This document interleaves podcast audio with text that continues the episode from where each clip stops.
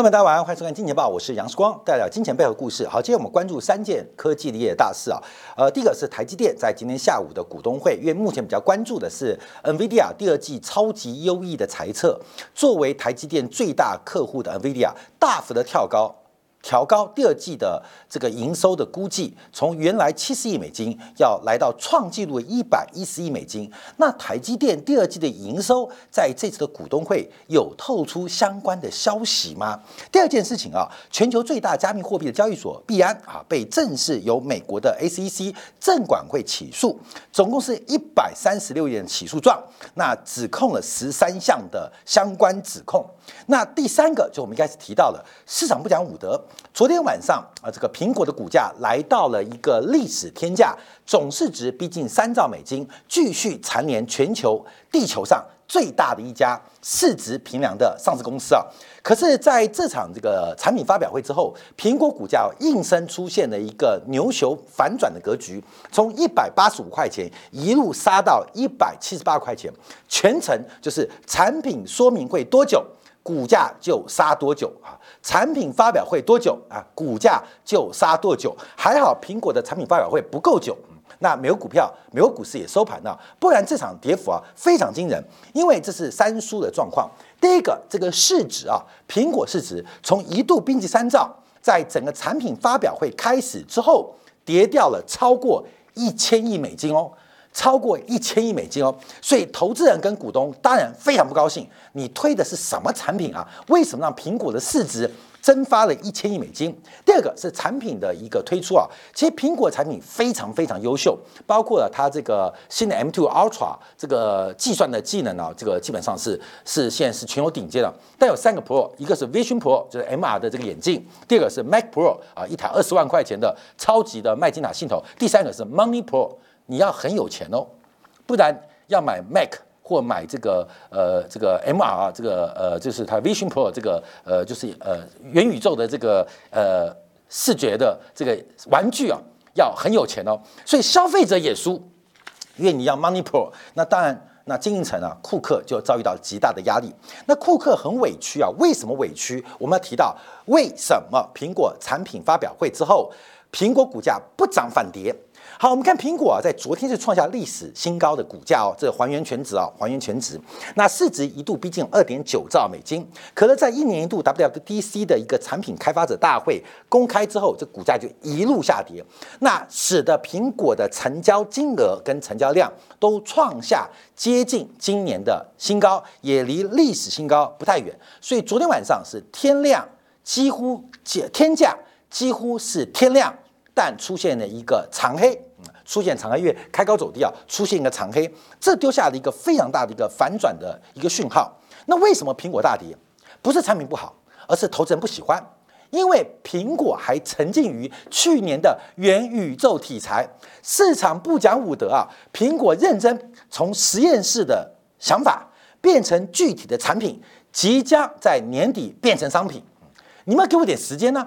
全球资源最多，研发人才最多，也是跟消费者。关系最密切，to C 的苹果好不容易把元宇宙的题材变成元宇宙的第一项产品，可市场投资人不喜欢，因为现在炒 AI、炒元宇宙题材是盘古开天，是先秦时代的玩具跟呃讲法。现在人家不管元宇宙，只讲 AI。从今年以来，我们看到，特别是五月二十五号，NVIDIA 公布了一个吓死人的第二季财测，AI 人工智能跟元宇宙的概念股。就出现了天差地远的报酬，从各个代表性个股，它们的报酬率都是数以倍计哦。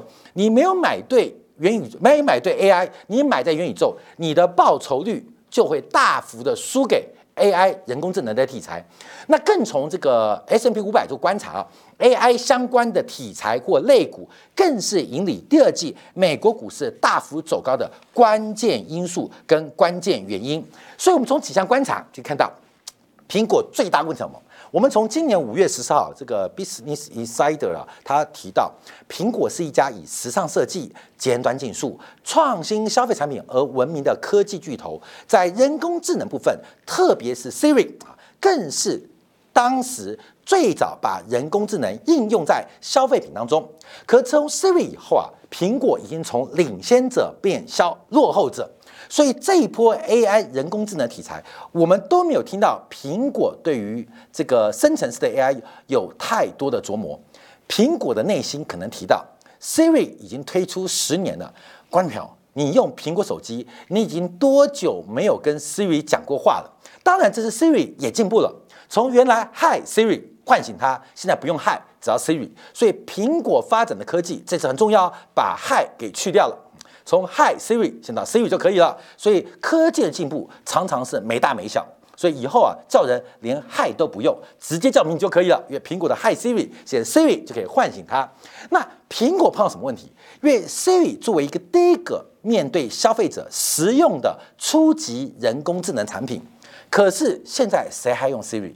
甚至亚马逊的 Alexa 啊，那时候我们说是个很好笑的玩具，搞个音箱嘛，这个玩完回去你就不会用了啦。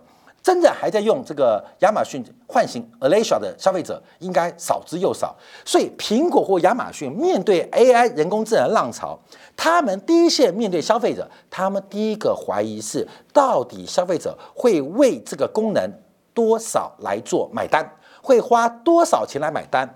可是因为他们真实面对消费者，反而变成知名媒体跟分析师批评的对象。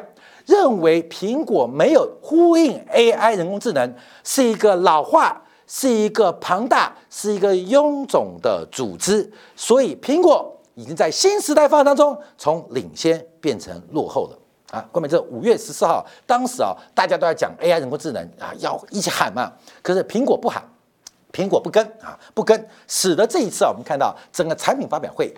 缺了一个关键词，就是 AI 哈，没有 AI，还在讲去年的元宇宙，投资人就用他妈的来回应，你懂吗？市场好现实啊！苹果很认真，我一年把产品做出来已经非常了不起了，结果没想市场的胃口跟题材进步的比实验室的科学家还快啊！嘴巴比脑袋还快，哎，跟时光一样。我们回顾啊，从一九九八年到二零零一年，当时网络泡沫化的时候，大家就注意到很多企业都跟 .com 绑上关系，甚至很多公司以加了 .com 为名。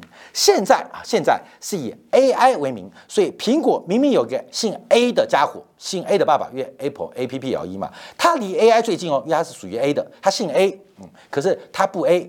拒绝了 AI 题材，使得股价这个产品发表会成为苹果最痛最痛的一次，也可能是人类史上最失败的产品发表会，因为市值因为市值损失了一千亿美金，超过了一千亿美金，产品再好没有用，投资人要的是题材。好，那为什么苹果不讲 AI 呢？为什么？各位为什么？因为昨天有个大消息，美国证券交易所啊。证券证管会啊，证券交易委员会 SEC 正式起诉了全球最大加密货币交易所币安啊，币安，使得这个比特币啊被挤兑。昨天加密货币跌一片啊，呃，比特币一度大跌百分之七。我们看发生什么事情啊？这个币安啊，就是当年啊跟 NVIDIA 黄仁勋好朋友嘛，因为 NVIDIA 的绘图晶片呃高端的绘图晶片都卖给挖矿机了嘛，这是好朋友。那苹果为什么要跟 AI？你看看上一次跟黄黄仁勋合作的伙伴，现在下场如何啊？大家知道这个科技题材很多啊。那美国证管会说了什么话？不要把自己辛苦挣来的钱投资在这些非法题材当中啊，非法的平台当中。一百三十六页起诉书，总共有十三项的起诉，包括了误导交易、非法运营、诈欺。滥用客户资金、牵引交易是一个不加掩饰的空壳游戏。哇，这对于加密货币的打击冲击是非常大的，现已经到了法律证管会起诉的一个程度。所以，我们看昨天晚上，其实整个加密货币都在爆仓啊，都在爆仓。因为主要的原因啊，我看我们在这，主要原因，因为呃，币安是全球最大的加密货币的交易所，所以大家开始挤兑啊，开始挤兑，因为这个不挤兑可能就不理性。非要挤兑，因为币安已经出现非常违法。那这是证管会的相关起诉，那后面会不会有各地区法官啊、各地区法院的起诉？不知道，所以出现出现了一个挤兑风潮。那证管会啊，就把所有的时间拿捏得非常清楚啊，透过了监视啊，透过了调查，把过去一段时间整个比特币跟币安交易所在整个大潮浪中发生的一些错误跟犯罪行为。列入出来，哎，这像不像两千年网络泡沫啊？当时那个 w a c o m 啊，世界通讯啊，等到泡沫破了，你就发现财报作假啦，涉嫌内部交易啦，那很多很多罪罚罪嫌都出来。可现在大家不关心比特币了，比特币现在主要是用它最大用途是诈骗集团的啦。这个最大提供就业机会就是很多诈骗集团可以拿比特币来骗一些阿姨呀、贝贝啊、叔叔奶奶呀，就骗那些人啊。所以加密货币现在就这个落到这种功能，这功能现在也骗不到了啦。说实在，现在连那些八十岁的老头子、老太太都不会相信加密货币啊。那现在被起诉，哎，那观众我们看到为什么苹果没咬 AI？可能库克的内心，假如乱咬啊，乱扯 AI，等到 AI 泡沫破灭之后，上次跟黄仁勋的战略合作伙伴。今天是这种下场，我们不想跟黄仁勋走太近，所以我们跟他报告，这个科技的一些题材想法很多很多，不是它不能改变我们的生活，而有多少的科技能够真正的赚到钱？我们投资股票是要赚到钱嘛？那很多的科技最后都被科技企业作为垄断地位的巩固，作为内部成本的吸收啊。所以，AI 人工智能的不管是生成式的一个使用跟强化，最终可能只是这些巨无霸啊，微软、Google、Meta，甚至苹果继续巩固它垄断地位的其中一种工具。太多太多了，所以我们不断提醒大家风险啊，在整个泡沫的末期，有很多的怪象会出现，很多的怪象会出现。所以我们看一下台积电的股东会。因为为什么台积电现在没有法说会嘛？就股东会啊，股东会针对二零二二年非常丰收的啊一个年度啊，跟股东来报告啊报告。但大家更关注的是这次股东会啊，在法说会之前会不会有透露一些讯息？尤其是台积电现在已经快变第一大客户的 NVIDIA，他们的整个的营收占台积电的比重恐怕会创下历史新高啊，将即将创历史新高。那为什么这样说呢？我们就要观察哦。好，第一个三个重点。台积电对于先进的封装技术的产能投资有非常乐观的倾向啊，非常乐观倾向。那底下的股东问有多乐观啊？那台积电的讲法啊是非常非常的保守啊，保守。呃，我们有百分之七十五用在先进技术，百分之二十五用在成熟和特殊技术。那先进封装的产能是在百分之七十五里面啊，很大很大，对不对？到底有多大呢？他并没有给出个数字，但基本上这是第一个乐观。但第二个大家开始怀疑啊，就是营收的问题啊，营收问题。因为面对啊苹果新产品的全面发表，面对 NVIDIA 黄仁勋超级劲爆的财报跟财务预测，那作为代工厂的台积电，这个营收有没有可能上调？有没有可能上修？那台积电的讲法。非常非常保守，所以那天啊，在黄仁勋公布财测的时候，我就提到黄仁勋可能跟刘德英没有沟通好。黄仁勋编了一个很棒的财测，可是作为提供 NVIDIA 唯一产能跟唯一代工的台积电，刘德英在睡梦中被惊醒。哎，你不讲武德，你要公布这种财测，不跟我讲，那我的财测，我的股东会要怎么召开啊？投资问我这种尖锐问题，我要怎么回答？因为你的营收爆冲嘛，那你营收爆冲，我的营收应该也不会难看。尤其你是我第一大客户，第一大客户营收爆冲，结果我的营收衰退，那这个故事就很妙了。一个是你是真的，第二个我是假的，或是你是假的，我是真的。假如你是真的，我是真的，只能证明一件事情：刘德英是一个经营的蠢材跟混蛋，不是吗？你第一大客户营收暴增，结果你营收还衰退。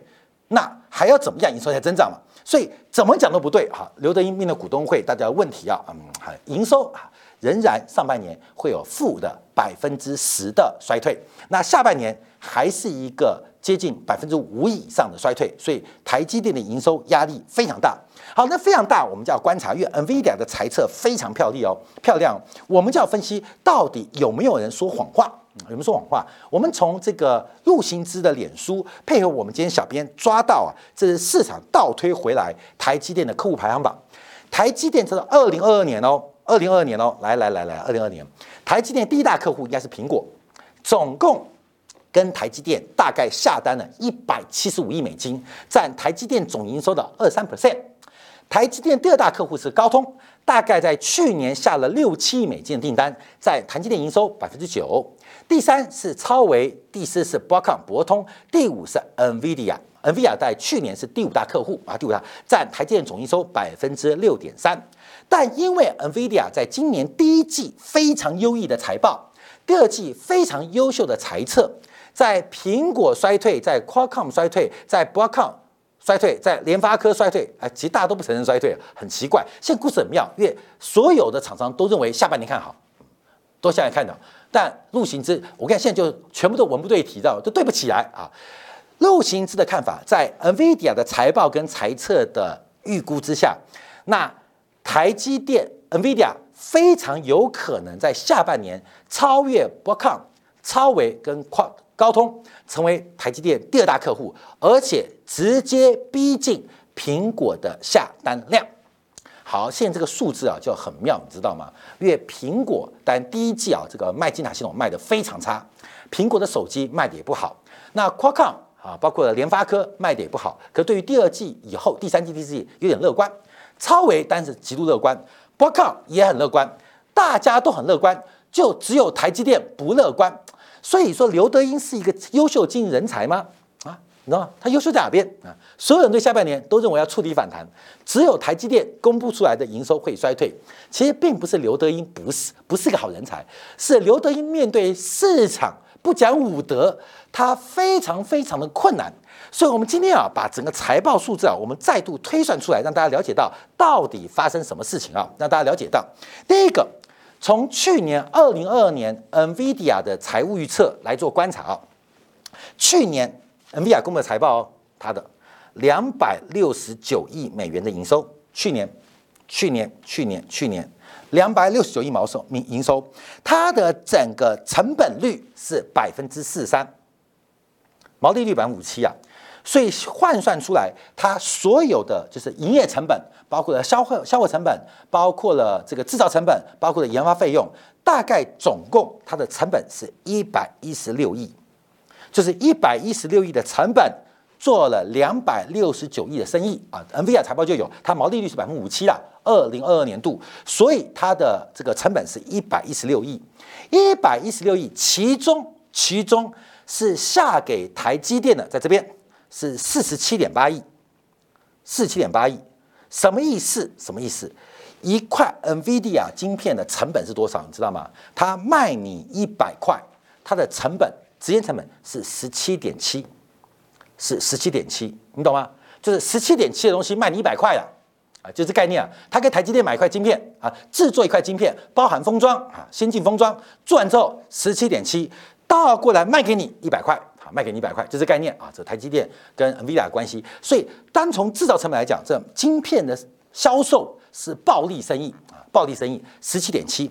那我们观察，因为 NVIDIA 今年第一季的营收是七十二亿吧，啊，七十二亿美金左右，应该是七十二亿美金，七十一点九亿美金，毛利率已经变成六十五 percent 哦。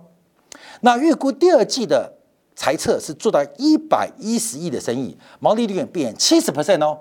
从去年度的五七 percent 到第一季度的六十 percent，到第二季度的七十 percent，这是 NVIDIA 猜测哦。也就是整个 NVIDIA 推出新晶片的过程当中，它的成本并没有提高。所以它的售价提高，全部变成 NVIDIA 的毛利。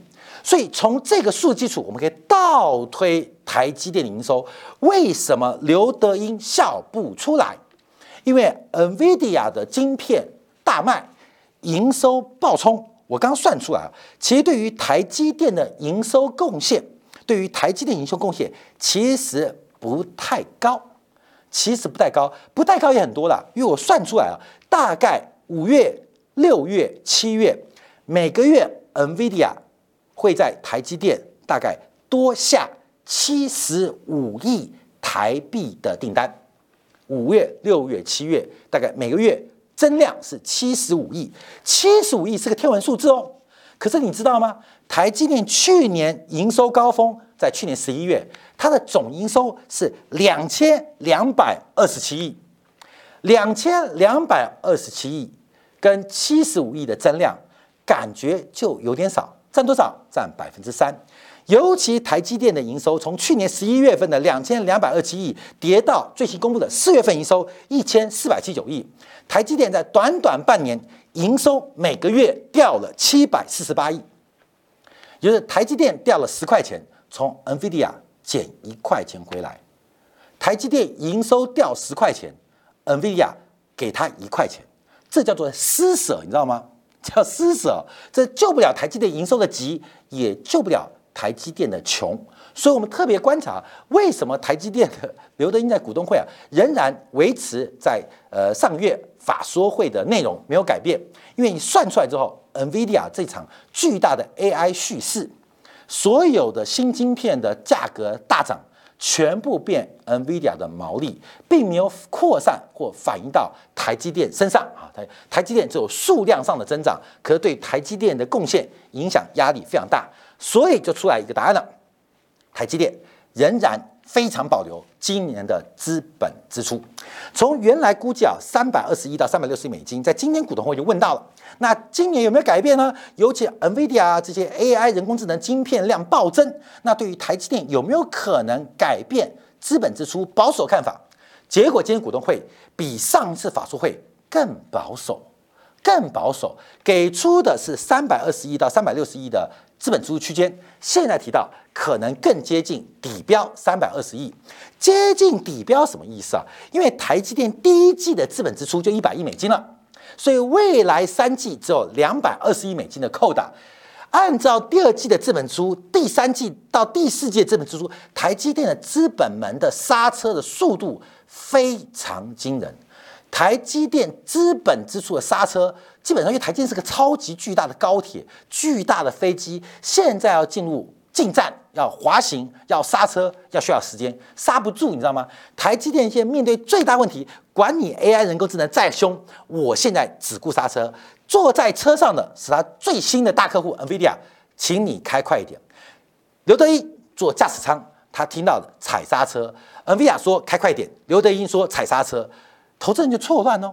现在目前我们看到今天的市场，我们从三个事件观察：苹果的产品发布会，到币安正式被起诉，加密货币诈骗的功能终于正式由官方单位来进行起诉。第三个，台积电的股东会告诉我们，我们的未来美好的世界还很久，还很久。分享给所有的观众朋友，感谢大家收看，明天同一时间晚上八点，时光金钱报与各位再会。